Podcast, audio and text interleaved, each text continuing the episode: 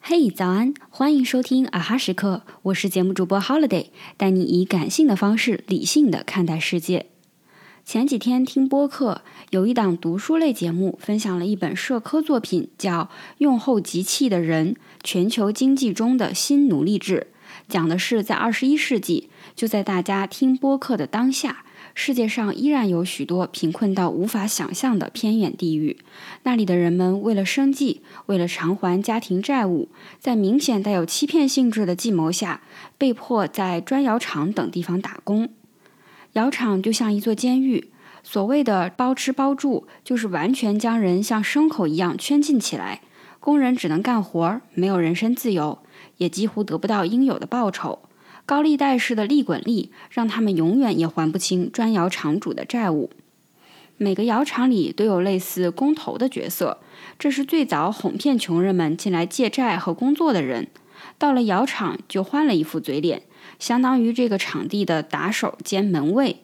当地警方都和砖窑厂主有利益勾结，试图逃跑，如果被抓回来，甚至有可能被活活打死。很多人可能会像我一样发出疑问。如果被圈禁起来，过着生不如死的日子，那为什么不奋起反抗？毕竟所有的工人加起来肯定远远超过工头啊！横竖都是死，为什么不逃跑呢？或许还有一线生机。既然拿不到钱，那么债务也永远都还不清，为什么还要继续干活？原来，虽然大部分情况是上面说的那样残酷，在所有的工头中，还有一小部分相对温和。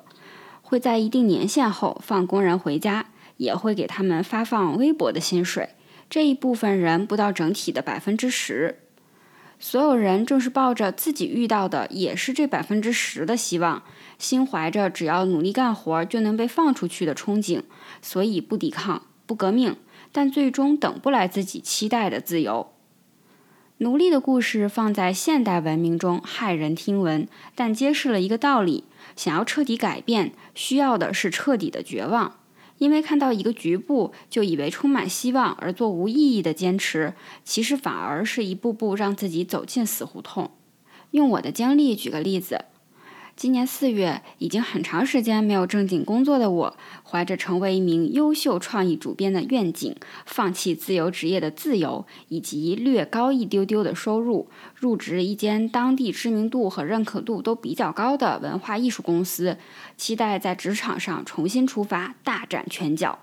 公司做出来的内容看起来都很高大上，但是薪资待遇实在是让人捉急。到手的工资甚至很难 cover 房租和日常开销。我让自己看未来，选择这里不是为了赚钱，而是提升能力、积累资源。但事实上并未如愿。名义上的主编实际上做了运营的打杂工作，其他同事每个人看起来都忙忙碌碌，但是似乎没有人疑问我们到底在忙什么，做这件事儿到底有什么意义。大家习惯了像螺丝钉完成既定的上级发布的任务。工作几天，我便产生了想要逃离的想法，但一想到不久前才大费周章说服自己踏实安稳地做长期积累，于是又按压住冲动，决定继续观望。当时压死我的最后一棵稻草是那个月一向身体不错的爸爸病了，疫情正严的时期，住院变得异常艰难，探病也不似以往那样方便，我妈只能自己从早到晚陪护。在离家三千公里以外的地方，我感觉特别无力。生日那天中午午休，我跟我妈通完电话，她说检查结果不太好，可能要做手术。我挂了电话，就下定决心离职，去 TMD 的为艺术献身。三十岁的人了，实实在在的赚钱，为家人提供更有保障的生活才是正经事儿。我真诚的和老板、和上级、和同事沟通了我的构想，算是给一个月以来的工作画上了一个句号，洒脱也还算体面的离开。休整了一段时间，我开始认真地为自由职业寻找合作客户，开始有计划地存钱，规划未来要做的事。有一点点辛苦，但是自由职业无法躺平，难一阵子总比难一辈子好。最累的时候，每天只睡四五个小时。可是我知道必须彻底改变，让自己有机会选择。没多久，我爸的病稳定下来，我现在的工作和生活状态也都还不错，稳定增长的收入也让我有能力做一些自己喜欢的事，多了一点选择生活方式的权利。